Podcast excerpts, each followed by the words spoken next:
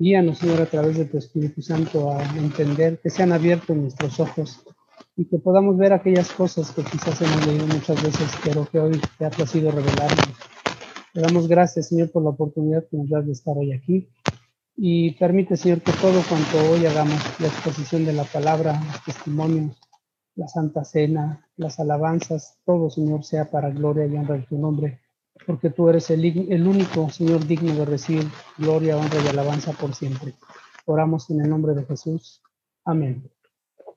Bueno, mis hermanos, pues... Oh, perdón, se bajó, tu volumen y hay algo de ruido. Ok. Mm, ¿Me escuchan mejor o no? Ahí, perfecto, gracias. Sí, ok. ¿Ya el volumen está bien? Está genial, Va. Bueno, pues mis hermanos, y, para quienes no están este, familiarizados con el estudio que estamos llevando durante la semana, estamos estudiando acerca del Nuevo Testamento. Llevamos un libro que se llama Paso a Paso por el Nuevo Testamento. Y la primera parte que vimos fue acerca de los evangelios, que es como empieza el Nuevo Testamento. Estudiamos los cuatro evangelios, Mateo, Marcos, Lucas, Juan. Después continuamos con el libro de los Hechos y ahora siguen las cartas que escribió el apóstol Pablo.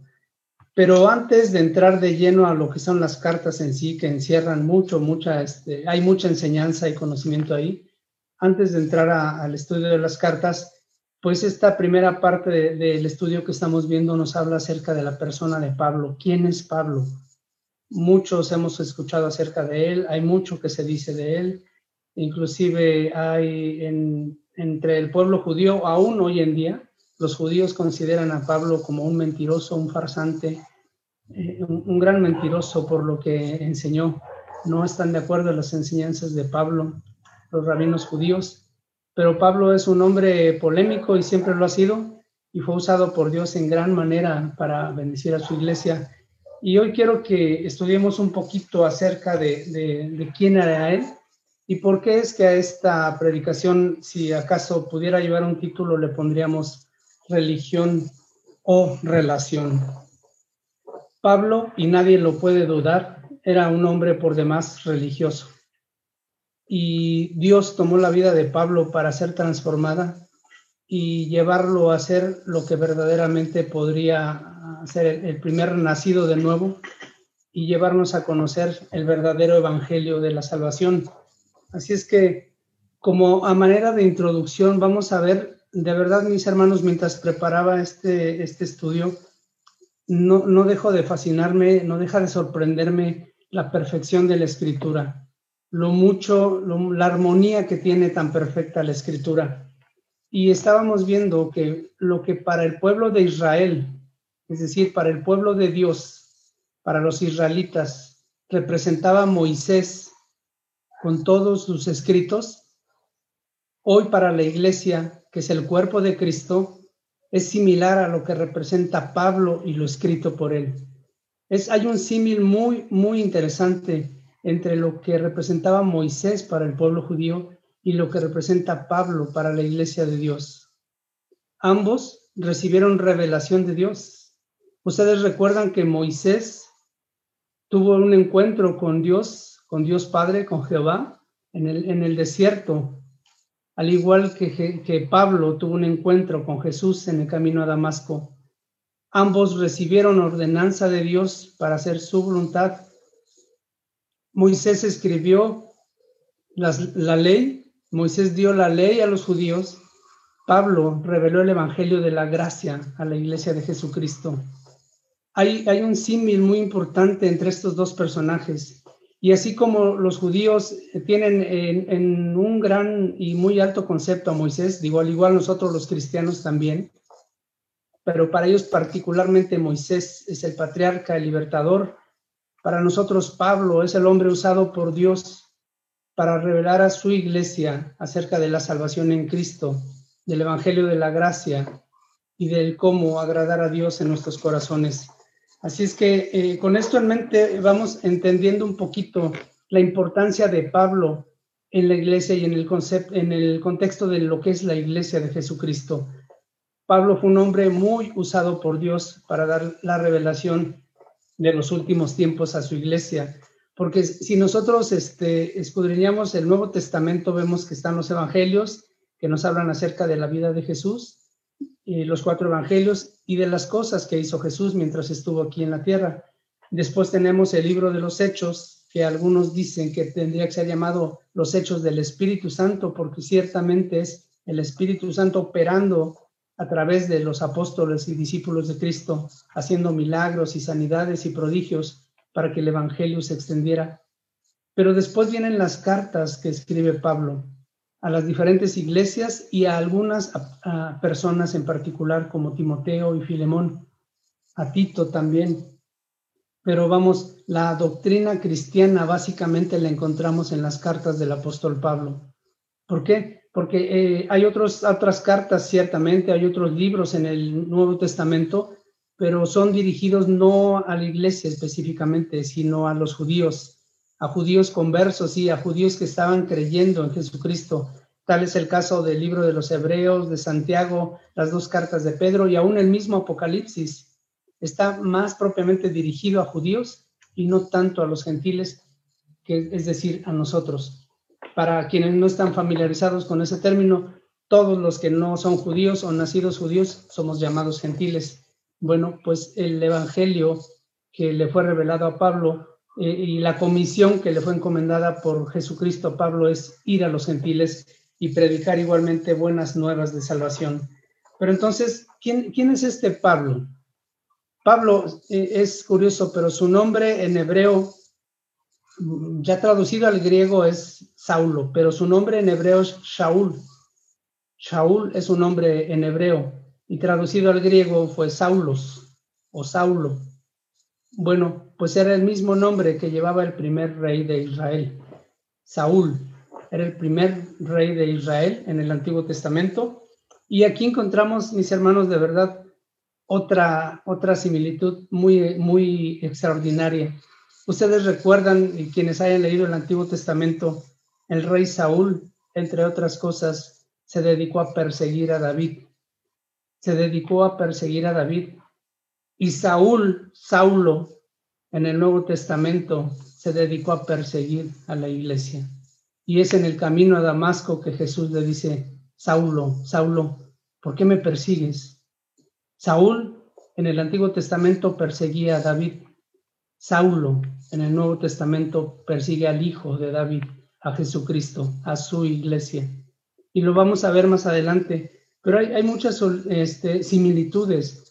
Y en cierto momento, después de ese encuentro con Cristo, Pablo cambia su nombre, llamado antes Saulo, y lo cambia a Pablo. Empieza a llamarse a sí mismo Pablo.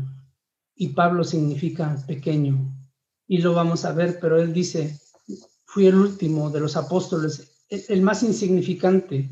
Como a un abortivo se me presentó el Señor y me reveló el Evangelio. Soy el más pequeño de todos, pero grandemente usado por Dios. Su nombre Pablo significa eso, pequeño. Y, de verdad, si de alguna persona se puede hablar de un cambio drástico en su vida, este es Pablo. Y mis hermanos, quiero dejar bien claro, esta predicación no es para exaltar el nombre de Pablo todo es para exaltar el nombre de Dios y glorificarlo a Él. Pero debemos reconocer a aquellos que Dios ha usado para bendición del cuerpo de Cristo. Y nuestro hermano Pablo fue grandemente usado. Y hasta hoy la doctrina que nosotros tenemos eh, en la iglesia procede de los escritos que Pablo dejó.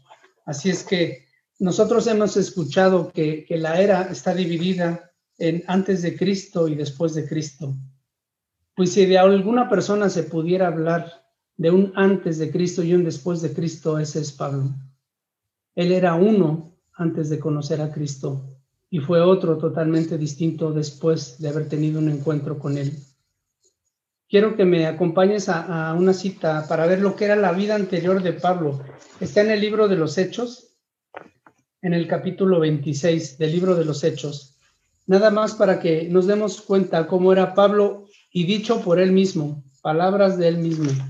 Hechos 26. Cuando ya estés ahí, me, levantas un pulgar o me, brincas o algo para que entienda. Sí, ok. Hechos 26, versículos 4 y 5, dicho por el mismo Pablo. Mi vida, pues, desde mi juventud, la cual desde el principio pasé en mi nación, en Jerusalén, la conocen todos los judíos, los cuales también saben que yo desde el principio, si quieren testificarlo, conforme a la más rigurosa secta de nuestra religión, viví fariseo. Dice Pablo, pueden preguntar, he sido fariseo según la más rigurosa secta de nuestra religión. Y, vamos a ver que vaya que si era rigurosa su secta. Él tenía una religión muy arraigada. De Pablo no se podría decir que era un hombre cualquiera, un vulgar este, pecador. No, él decía, soy fariseo. Y los fariseos se consideraban a sí mismos santos, impecables, sin falla. Y dice más abajo en el versículo 9, yo ciertamente había creído mi deber hacer muchas cosas contra el nombre de Jesús de Nazaret, lo cual también hice en Jerusalén. Yo encerré en cárceles a muchos de los santos, habiendo recibido poderes de los principales sacerdotes, y cuando los mataron, yo di mi voto. Y muchas veces castigándolos en todas las sinagogas, los forcé a blasfemar y enfurecido sobremanera contra ellos, les perseguí hasta en las ciudades extranjeras. Hasta donde fuera necesario, Pablo los perseguía. Dice que estaba enfurecido, enfurecido y tal que los forzaba a blasfemar. Estaba enfurecido contra ellos en gran manera. Dice que los llevó a cárceles, consintía en su muerte, daba su voto para que fueran castigados. Este era el Pablo antes de Cristo. Y nadie puede negar que tenía una religión y que era celoso de su religión, dicho por su propia boca. ¿Y cuáles son las credenciales que presenta Pablo para esto? Acompáñame ahí mismo, bueno, no en el libro de Filipenses, vamos, la carta a los Filipenses está un poquito más adelante, después de Hechos, Gálatas, Efesios y luego está Filipenses. Estas son las credenciales de Pablo, Filipenses 3. ¿Estamos ahí? Filipenses 3. Ok, Filipenses capítulo 3. Está hablando el apóstol Pablo nuevamente y dice, aunque yo tengo también de qué confiar en la carne. Si alguno piensa que tiene de qué confiar en la carne, yo más.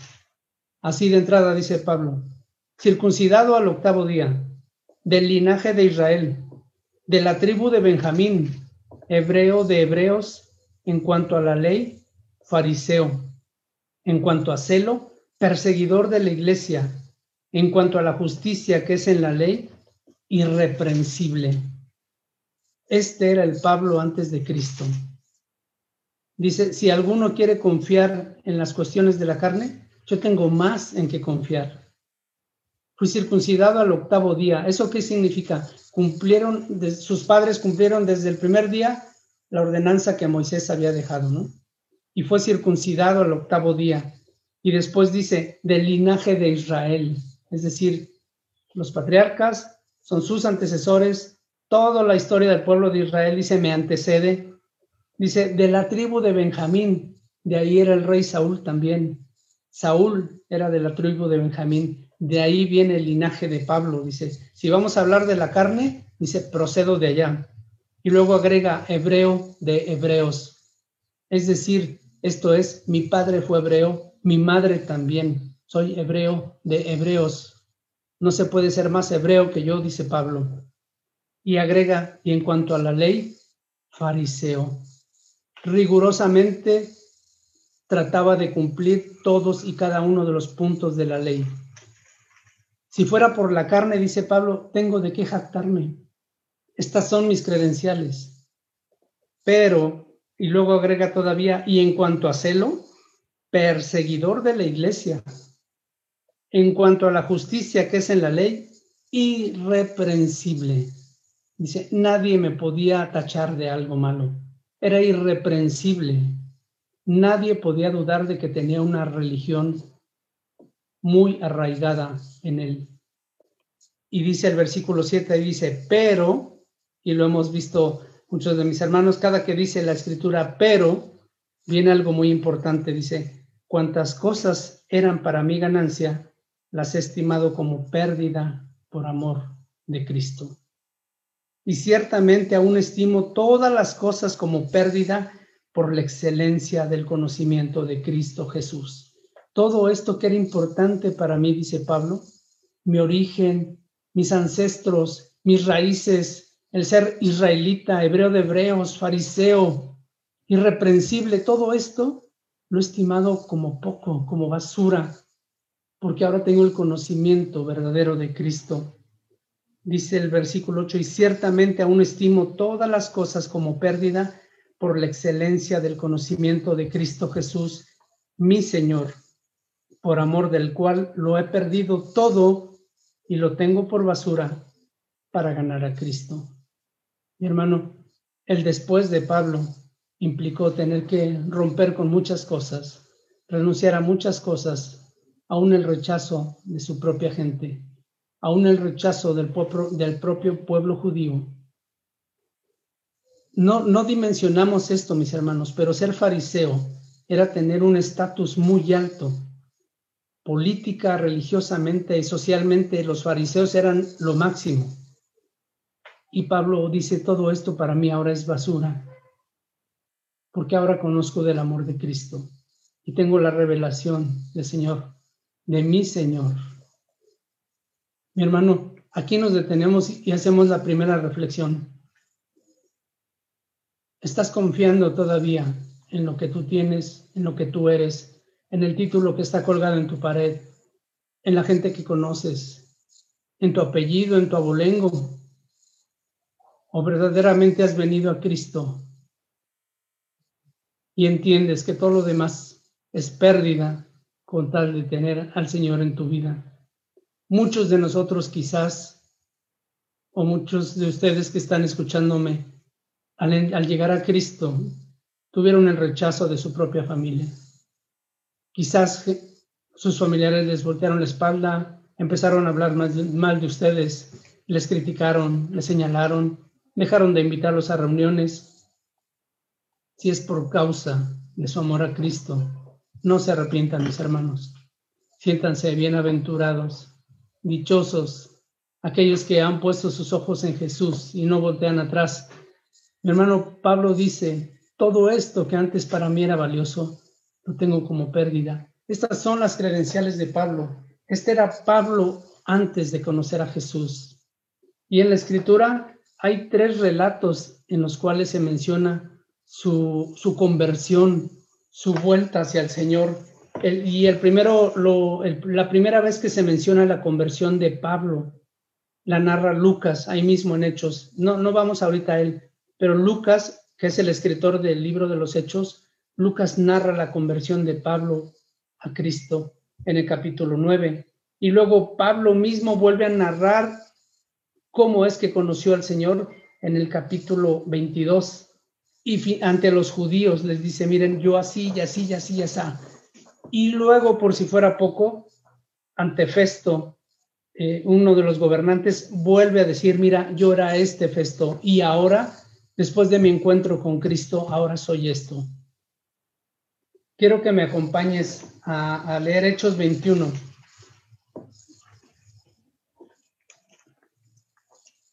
22, perdón, Hechos 22, Hechos capítulo 22, y vamos a leer acerca de la conversión de Pablo porque hay mucho que aprender ahí, mi hermano.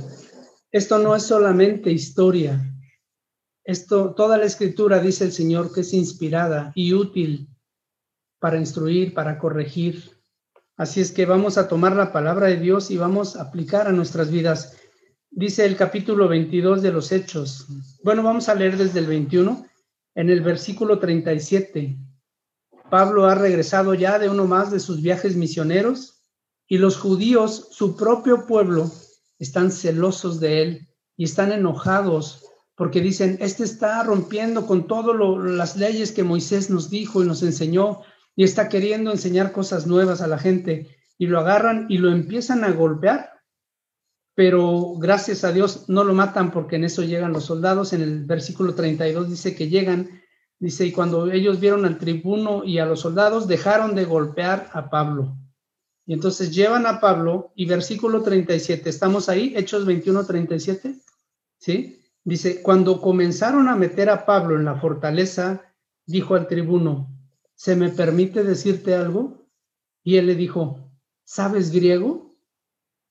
No sé en qué concepto tenían a Pablo. Pensaban que por ser judío, pues sí, era, era un judío más que solo hablaba hebreo y que tal vez fuera un ignorante. Pero Pablo no era un ignorante. Pablo era, habría sido un hombre instruido, un hombre educado y hablaba griego y le dice este hombre, ¿sabes griego?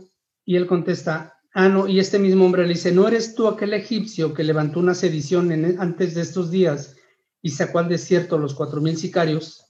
Entonces dijo Pablo, yo de cierto soy hombre judío de Tarso, ciudadano de una, de una ciudad no insignificante de Cilicia, pero te ruego que me permitas hablar al pueblo. Y cuando él se lo permitió, Pablo, estando en pie en las gradas, hizo señal con la mano al pueblo y hecho gran silencio, habló en lengua hebrea diciendo, y este es el único capítulo que termina en dos puntos.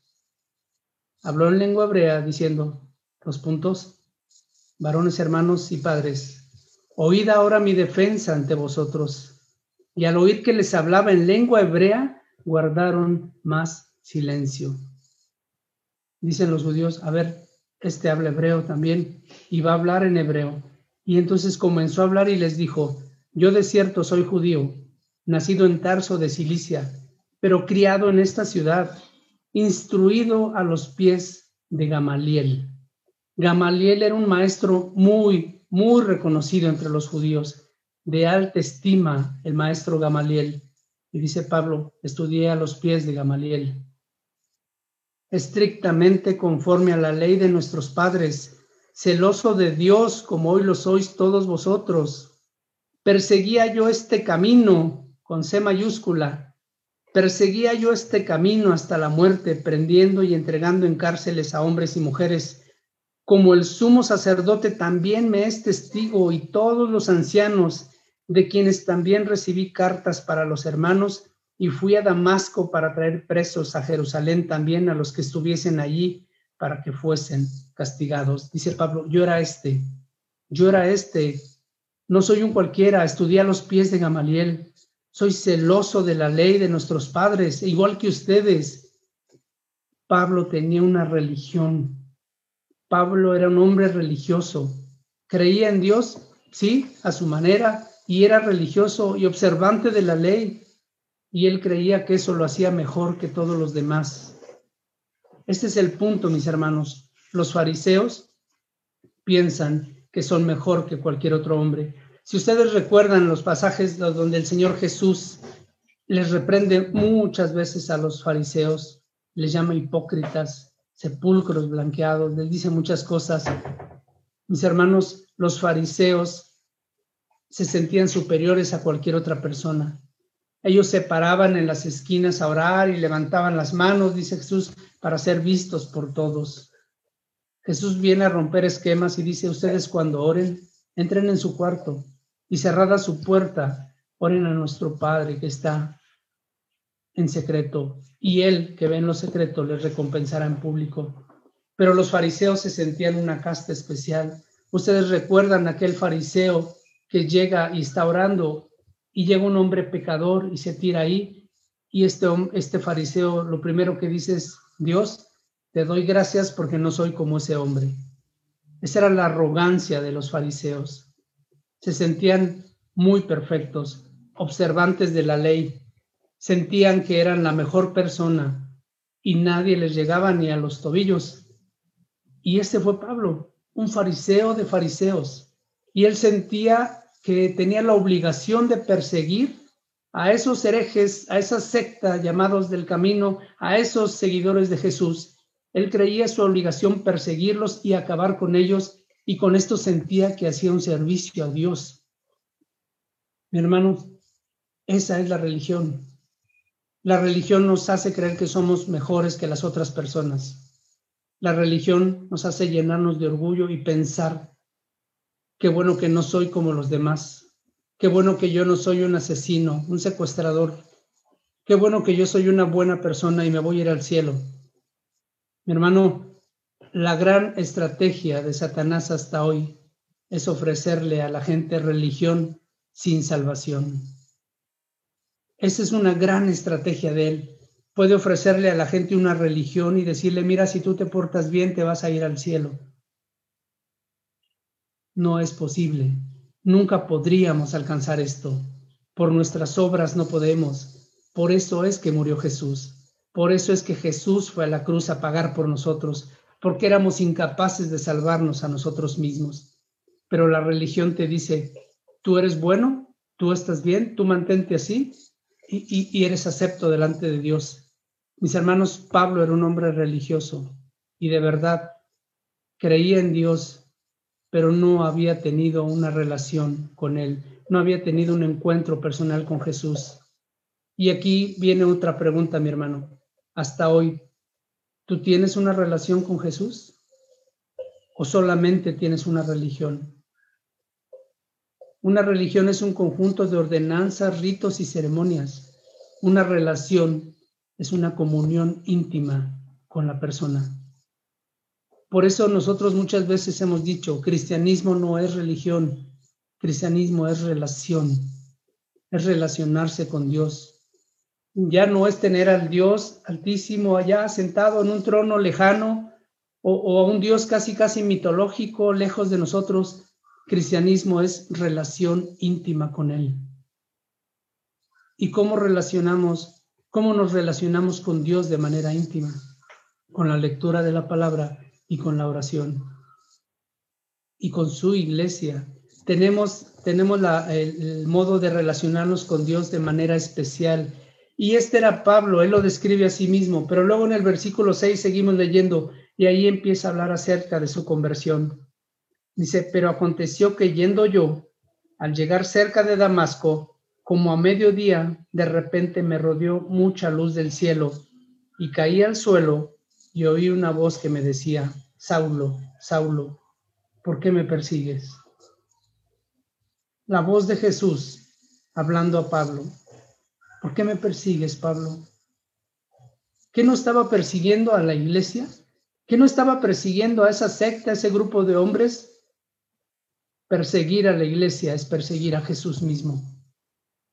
Perseguir a los hijos de Dios es perseguir al mismo Señor y Salvador de nosotros.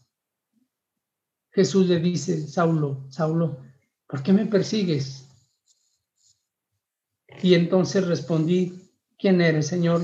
Y me dijo, yo soy Jesús de Nazaret, a quien tú persigues. ¿Qué impacto debe haber sido para Pablo darse cuenta de que no estaba persiguiendo solo a un grupo de personas que tenían otras creencias? Estaba persiguiendo al mismísimo Señor Jesucristo, a Jesús de Nazaret. Le dice, yo soy Jesús de Nazaret a quien tú persigues.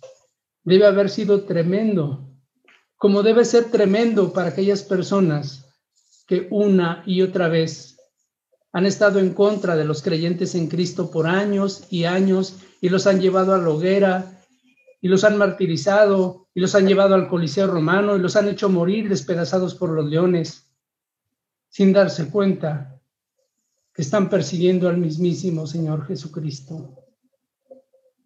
Mis hermanos, los verdaderos creyentes en Cristo han sido perseguidos, han sido lastimados, abofeteados, quemados, puestos como antorchas vivas para arder, han sido llevados a las bocas de los leones. Hoy nosotros vivimos en una sociedad en donde hay respeto y tolerancia, digamos, por tu fe.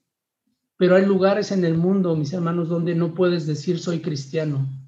Hay lugares en el mundo donde no puedes traer una Biblia en la mano sin que seas apedreado o muerto. Entre los musulmanes ni se diga, no puedes mencionar a Jesús, no puedes predicar el Evangelio. Nosotros vivimos, gracias a Dios, en un país donde hay libertad para hacerlo y no pasa de que te cierren la puerta o te echen el perro, pero hay lugares en donde mis hermanos les cuesta la vida predicar a Cristo. Y te digo algo, con todo y eso, tenemos hermanos que hacen esa labor. Tenemos hermanos que van y predican las buenas nuevas de salvación en Cristo Jesús.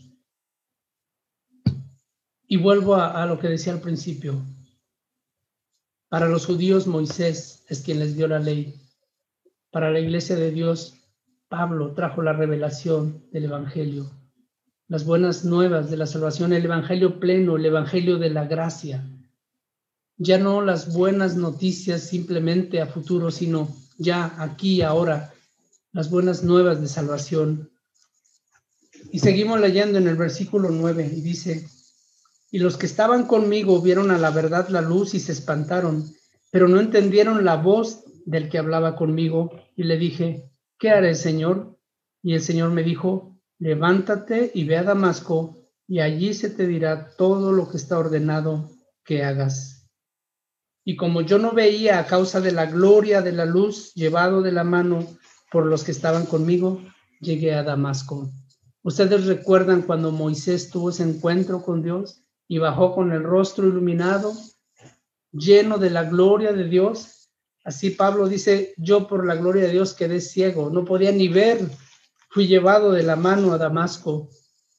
Versículo 12 dice, entonces uno llamado Ananías, varón piadoso según la ley, que tenía buen testimonio de todos los judíos que allí moraban, Ananías no era cualquier persona, tenía buen testimonio de todos los judíos, Vino a mí y acercándose me dijo, hermano Saulo, recibe la vista. Y yo en aquella misma hora recobré la vista y lo miré, y él dijo, el Dios de nuestros padres te ha escogido para que conozcas su voluntad y veas al justo y oigas la voz de su boca. Fíjense lo que le está diciendo Ananías. El Dios de nuestros padres te ha escogido para que conozcas su voluntad y veas al justo y oigas la voz de su boca. ¿Cómo? O sea, él va a conocerlo y él va a escuchar directamente de su boca. ¿Sí? Dice versículo 15, porque serás testigo suyo a todos los hombres de lo que has visto y oído. Ahora pues, ¿por qué te detienes? Levántate y bautízate y lava tus pecados invocando su nombre. Mis hermanos, Pablo fue escogido por el Señor para llevar las buenas nuevas, para predicar el Evangelio de la gracia. Quiero que me acompañes a leerlo como está redactado por Lucas, ahí mismo en Hechos, capítulo 9.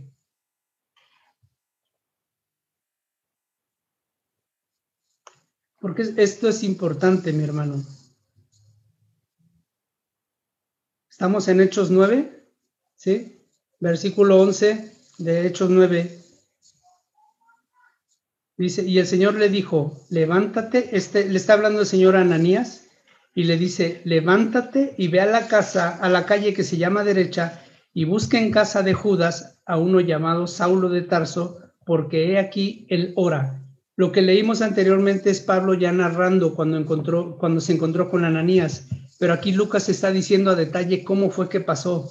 Dice, levántate y ve a la calle que se llama derecha, y busque en casa de Judas a uno llamado Saulo de Tarso, porque he aquí el hora, y ha visto en visión a un varón llamado Ananías que entra y le pone las manos encima para que recobre la vista. Entonces Ananías respondió, vean lo que dice Ananías, Señor, he oído de muchos acerca de este hombre, cuántos males ha hecho a tus santos en Jerusalén, y aún aquí tiene autoridad de los principales sacerdotes para prender a todos los que invocan tu nombre. Y entonces el Señor le dijo, ve, porque instrumento escogido me es este para llevar mi nombre. Si tú tienes una Biblia de esas que tienen las, las palabras de Jesús en rojo, aquí están. Dice, el Señor le dijo, ve, porque instrumento escogido me es este para llevar mi nombre en presencia de los gentiles y de reyes y de los hijos de Israel. Mi hermano, hoy me voy a detener ahora. Hoy hay muchos supuestos apóstoles que se autonombran así y dicen, yo soy apóstol y el Señor me llamó a llevar su palabra en presencia de reyes y de autoridades y de todo el mundo. Y se dan gran importancia. Dice, yo soy apóstol de Jesucristo y voy a llevar el Evangelio a las autoridades de nuestro país. Para eso me escogió Dios. Regresa y lee el versículo 16 ¿sí? También a Pablo lo escogió para llevar a, su palabra a gentiles, a reyes y a los hijos de Israel, pero dice el 16, porque yo le mostraré cuánto le es necesario padecer por mi nombre. Yo le mostraré cuánto le es necesario padecer por mi nombre. Yo no veo a esos apóstoles de hoy sufriendo y pasando penalidades como Pablo. Yo no veo a esos apóstoles de hoy aguantando y soportando lo que nuestro hermano Pablo tuvo que vivir. Hoy yo veo a esos apóstoles moviéndose en aviones privados, durmiendo en hoteles de lujo, comiendo en los grandes restaurantes. Yo no veo a esos hombres de Dios sacrificando sus vidas en nombre de Cristo. Dice el Señor, yo le mostraré cuánto le es necesario padecer por mi nombre. No va a ser fácil. Y esta es la enseñanza para ti y para mí hoy, mi hermano. ¿Tú tienes hasta hoy una religión? ¿Tú crees que, que la vida que llevas, las ordenanzas que estás guardando, el tratar de portarte bien es suficiente? Déjame decirte, Pablo era así, era un hombre religioso, pero tú y yo necesitamos tener una relación personal con Jesús, un encuentro con Él. Tú y yo necesitamos tener un encuentro con el Señor, con el Altísimo, y reconocerlo como Salvador y Señor de nuestras vidas. Y mi hermano, y no va a ser sencillo, porque a esto viene el rechazo muchas veces de los que están cerca de tu familia, de tus amigos, de la gente de tu trabajo, de tus compañeros de escuela. Viene el rechazo porque van a decir, uy, ahí viene este, uy, sí, ya va a empezar con sus cosas. Hermano, predicar a Cristo y vivir una vida que agrade a Dios es contrario a lo que el mundo enseña. Y el que es eh, enemigo de, el que es amigo del mundo es enemigo de Dios.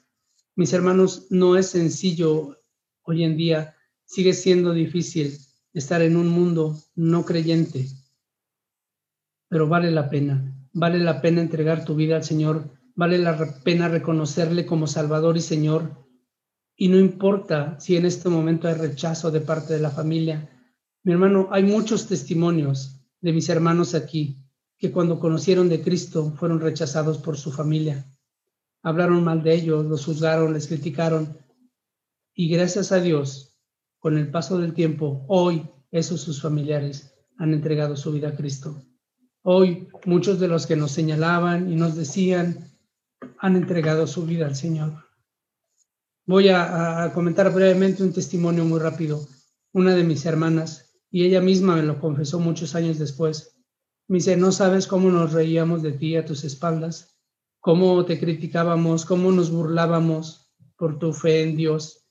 Dice, yo les decía a, nuestros amigos, ¿cómo es posible que mi hermano que tiene estudios sea tan ignorante y pueda andar con esa gente? Es un borrego. ¿Cómo puede haber dejado lo que nuestros padres nos enseñaron y andar en, en esas cosas? Hoy en día, mis hermanos, ella que decía que yo era un borrego, ella es una oveja de Cristo. Ella que decía que cómo podía yo andar con esas cosas, ella ha entrado a la cárcel a predicar el Evangelio a las mujeres que están ahí. Mis hermanos, solamente Dios puede hacer la obra en el corazón de nuestros familiares. Necesitamos verdaderamente entregar nuestras vidas al Señor dejar de tener solo una religión y comenzar a tener una relación personal con Jesucristo. Necesitamos conocerle como Pablo en el camino a Damasco. Necesitamos tener un encuentro. Mis hermanos, el, propósito de la enseñanza de hoy es este. Nos volvamos a Dios. Muchos hemos escuchado acerca de la conversión y algunas veces hasta de manera despectiva y de verdad lo digo con vergüenza, muchos creyentes hemos usado el término, ah, es que tú eres un inconverso y casi suena a insulto, mis hermanos. Y a veces ni siquiera entendemos realmente lo que significa esto. La conversión no significa ser hecho de otra manera o transformado en algo milagrosamente. La conversión significa volverse hacia Convertirse es volverse hacia Dios, mi hermano. Y se los había compartido alguna vez. El, ejemplo más fácil para entenderlo es una escolta en la escuela. En la escolta van marchando los de la escolta y de repente quien lleva la voz ahí, el líder dice, conversión a la derecha, ya, y se dan vuelta a la derecha. Convertirse es volverse hacia, convertirse es volverse hacia Dios. Una conversión sincera es, yo estaba caminando en contra de Dios, en dirección opuesta, y ahora me he convertido, es decir, me he dado la vuelta y voy caminando hacia el Señor. Hermano, hay gente que dice, yo tenía una vida terrible, terrible, y después mi vida dio un giro de 360 grados. ¿Y sabes qué es eso? Volví a quedar en el mismo lugar. Tu vida debe dar un medio giro de 180 grados, de estar aquí a estar acá. Hay gente que dice que su vida dio un giro de, de 360, es decir, pasó, conoció al Señor, siguió y volvió al punto en el que estaba. Nuestras vidas deben dar cambios de 180 grados, de ir de camino de muerte a salvación en Cristo Jesús. Y quiero que veamos el último pasaje de la conversión de Pablo que está en Hechos 21. Es cierto, Hechos 26, perdón, Hechos 26.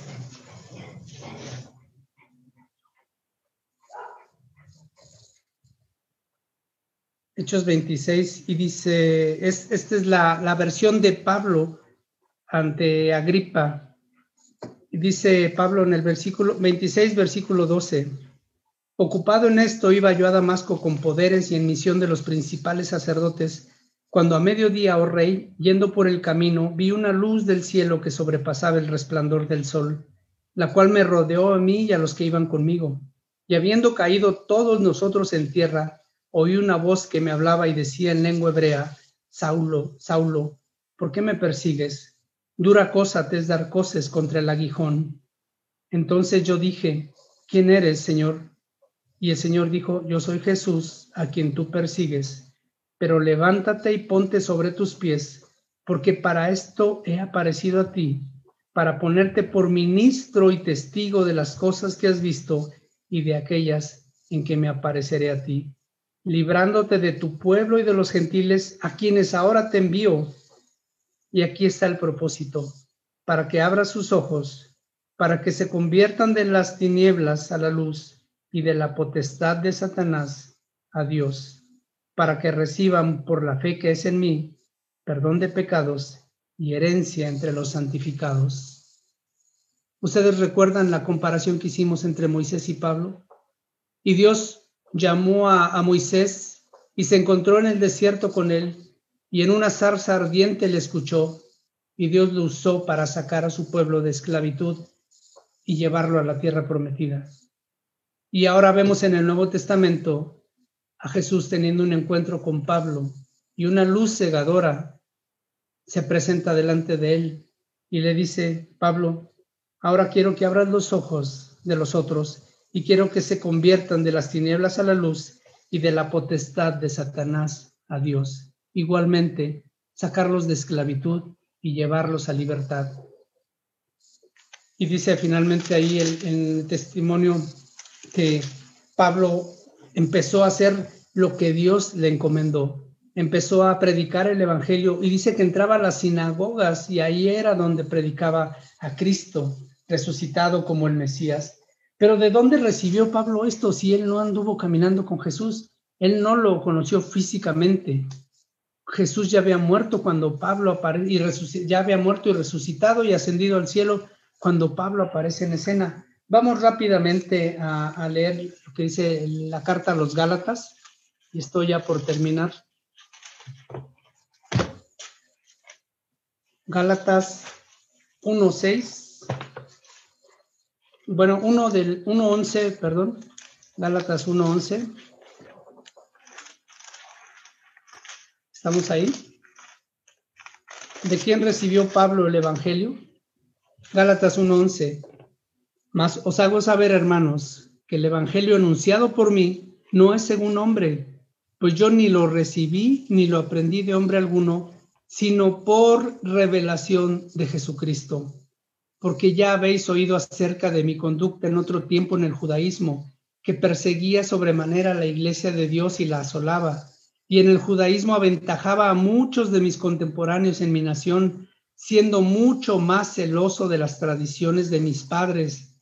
Pero cuando agradó a Dios, que me apartó desde el vientre de mi madre y me llamó por su gracia, revelar a su Hijo en mí para que yo le predicase entre los gentiles, no consulté enseguida con sangre, con carne y sangre, ni subí a Jerusalén a los que eran apóstoles antes que yo, sino que fui a Arabia y volví de nuevo a Damasco. Dice Pablo, recibí del Señor Jesucristo el Evangelio. Esto que hoy comparto con ustedes. Y mira, y vuelve a decir, yo aventajaba a muchos en mi nación, era religioso y celoso de, nuestra secta, pero no conocía yo al Señor.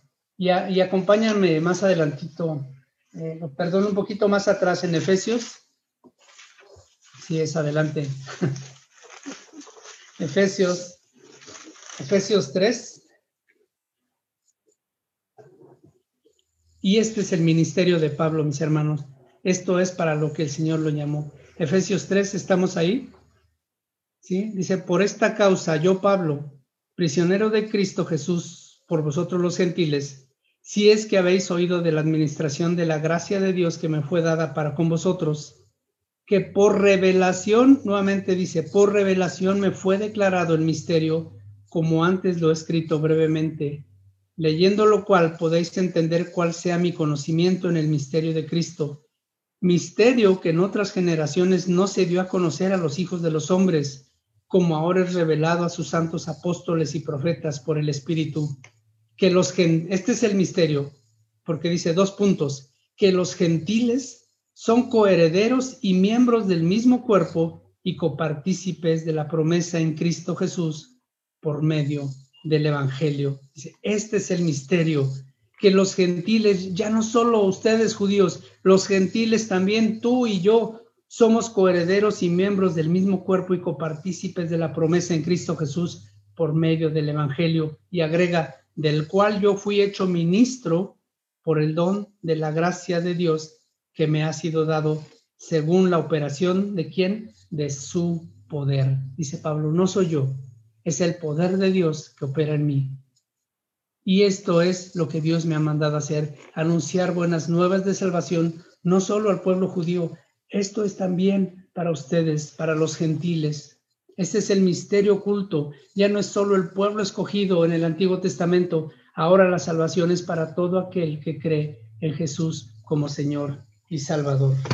Quiero que terminemos esta enseñanza viendo en resumen lo que era la vida de Pablo y una carta que resume mucho lo que era Pablo es Filemón. Acompáñame a leer la carta a Filemón. No la vamos a leer toda porque es muy extensa. Son 25 versículos. La carta a Filemón. Y haciendo un poquito de historia, mis hermanos, de verdad, cuando entiendes el, concepto, el contexto de cómo fue escrito, por qué fue escrito, para quién. Filemón es una carta muy pequeñita que muchas veces eh, muchos hermanos en la iglesia no, han, no se han detenido a leerla. Son solo 25 versículos, mis hermanos, pero no la vamos a leer toda. Pablo, les voy a, dar el contexto. Pablo está prisionero en Roma. Está prisionero, está encerrado ahí.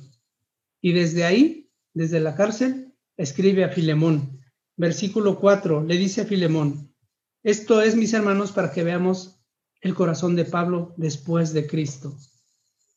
Doy gracias a mi Dios, haciendo siempre memoria de ti en mis oraciones, porque oigo del amor y de la fe que tienes hacia el Señor Jesús y para con todos los santos, para que la participación de tu fe sea eficaz en el conocimiento de todo el bien que está en vosotros por Cristo Jesús pues tenemos gran gozo y consolación en tu amor, porque por ti, oh hermano, han sido confortados los corazones de los santos. Lo primero que le dice Pablo a Filemón, Dios te ha usado grandemente, mi hermano. Dios ha puesto en ti un corazón para confortar a otros, para ayudar a otros. Y entonces empieza Pablo aquí en su carta a interceder y dice el versículo 8, por lo cual, aunque tengo mucha libertad en Cristo, para mandarte lo que conviene, porque él era apóstol, mi hermano, él era apóstol. si aunque tengo mucha libertad en Cristo para mandarte lo que conviene, más bien te ruego por amor, siendo como soy, Pablo ya anciano y ahora además prisionero de Cristo, prisionero de Jesucristo, te ruego por mi hijo Onésimo, a quien engendré en mis prisiones. Dice Pablo, tengo autoridad porque soy apóstol, pero no voy a echar mano de eso, ni apelo a eso. Más bien te ruego por amor. Este era el Pablo después de Cristo. Te ruego por amor. Siendo como soy, dice Pablo, ya anciano, ya estoy viejo, y ahora además prisionero de Jesucristo. Te ruego por mi hijo Onésimo, a quien engendré en mis prisiones. Mis hermanos, Aún preso Pablo predicó el Evangelio a este hombre. Onésimo conoció de Jesús por Pablo, aún estando prisionero. Si tú crees, por la condición en la que estás, ya no puedes predicar el Evangelio, ya no puedes llevar a otros a Cristo. Pablo, nuestro hermano, era anciano, estaba preso y aún dice, acabo de engendrar a Onésimo en mis prisiones, es decir, él ha nacido de nuevo, ha conocido a Jesús, le he predicado a Cristo y ha creído. Onésimo ahora es salvo. Dice el versículo 11. Pablo hace un juego de palabras aquí, mis hermanos, porque onésimo significa útil o provechoso. Eso significa el nombre onésimo. Y Pablo hace un juego de palabras y dice, el cual en otro tiempo te fue inútil, pero ahora a ti y a mí nos es útil. El cual vuelvo a enviarte. Tú pues recíbele como a mí mismo. Dice, te lo voy a enviar nuevamente. Ya conoció de Cristo aquí en la prisión, le he hablado de Jesús. Él ahora es un creyente. Te fue inútil en otro tiempo, pero ahora nos es útil a ti y a mí. Recíbele como si llegara yo mismo, le dice Pablo. Versículo 13, yo quisiera retenerle conmigo para que en lugar tuyo me sirviese en mis prisiones por el Evangelio pero nada quise hacer sin tu consentimiento para que tu favor no fuese como de necesidad, sino voluntario. ¿Saben cuál era el problema, mis hermanos? Onésimo era un esclavo de Filemón y Onésimo le robó dinero y huyó. Y estando en Roma conoció a Pablo en la prisión y Pablo le predicó el Evangelio. Y Pablo intercede ahora por Onésimo y le dice, recíbelo, por favor, recíbelo, lo engendré en mis prisiones, nació de nuevo aquí, ahora es nuestro hermano en Cristo. Está intercediendo por él y le dice a Filemón, recíbelo, sé que te pertenece a ti, porque era un esclavo onésimo, sé que te pertenece y te pido si quisieras dejármelo, pero no te lo exijo. Espero que nazca de tu corazón dejármelo para que me ayude. Y dice el 15, porque quizás para esto se apartó de ti por algún tiempo, para que le recibieses para siempre Dice, pero no ya como esclavo, sino como más que esclavo, como hermano amado, mayormente para mí, pero cuanto más para ti, tanto en la carne como en el Señor. Porque los esclavos pasaban a formar parte de la persona. Era tuyo, era de tu propiedad. Y le dice Pablo, te pertenece, pero ahora es tu hermano amado. Ya no solo es tu siervo y tu esclavo, ahora es tu hermano en Cristo versículo 17, así que si me tienes por compañero, recíbele como a mí mismo. Y si en algo te dañó o te debe, ponlo a mi cuenta, dice Pablo. Yo, Pablo, lo escribo de mi mano. Yo lo pagaré, por no decirte que aún tú mismo te me debes también. Sí, hermano, sí, hermano, tenga yo algún provecho de ti en el Señor, conforta mi corazón en el Señor. Te he escrito confiando en tu obediencia, sabiendo que harás aún más de lo que te digo. Mi hermano, este era Pablo después de Cristo. Era un Pablo lleno de amor, era un Pablo lleno de misericordia, era un Pablo que aún en sus prisiones predicaba el Evangelio, llevaba a otros a Cristo, y era un Pablo que intercede ahora por Onésimo y le ruega a Filemón, recíbelo, recíbelo, pero no como un siervo, recíbelo como más que eso, como un hermano ten misericordia de él. Y si algo te debe, dice Pablo, yo te lo voy a pagar, por no decir que tú te debes para mí. Mis hermanos, la vida transformada de Pablo no es casualidad, no es fuerza de voluntad. No es optimismo en Pablo, es una vida de entrega al Señor Jesucristo, es una vida transformada por el Señor Jesús. Si tú y yo no tenemos un encuentro con Jesús, difícilmente vamos a poder ser transformados. Solamente teniendo una relación personal con Cristo podremos cambiar nuestras vidas, mis hermanos. La fuerza de voluntad del hombre tiene un límite. Las buenas intenciones llega el momento en que se acaban. El échale ganas no es suficiente. Es necesaria una relación personal con Jesús. ¿Se puede ser entonces un hombre religioso y creyente y no tener una relación con Dios? Sí, Pablo fue el ejemplo. Era un hombre religioso y celoso de toda su religión, pero no conocía al Señor. Mi hermano, yo te invito hoy a que te acerques a Jesús, a que le conozcas, a que leas su palabra, a que en oración vayas a Él y a que tengas una relación íntima y personal con Cristo, no solamente una religión. Vamos a orar, mi hermano. Te damos gracias, Dios, porque eres bueno. Gracias por tu palabra, Señor. Gracias por el ejemplo que nos has dejado nuestro hermano Pablo, de un hombre, Señor, que era pues celoso, religioso, Señor, pues fiel a ti, pero no te conocía. Tenía solamente mandamientos de hombre, tenía solamente ordenanzas de hombre, Señor, y él creía que hacía lo correcto, pero estaba en tu contra. Padre, quizás muchos de nosotros vivimos así por mucho tiempo.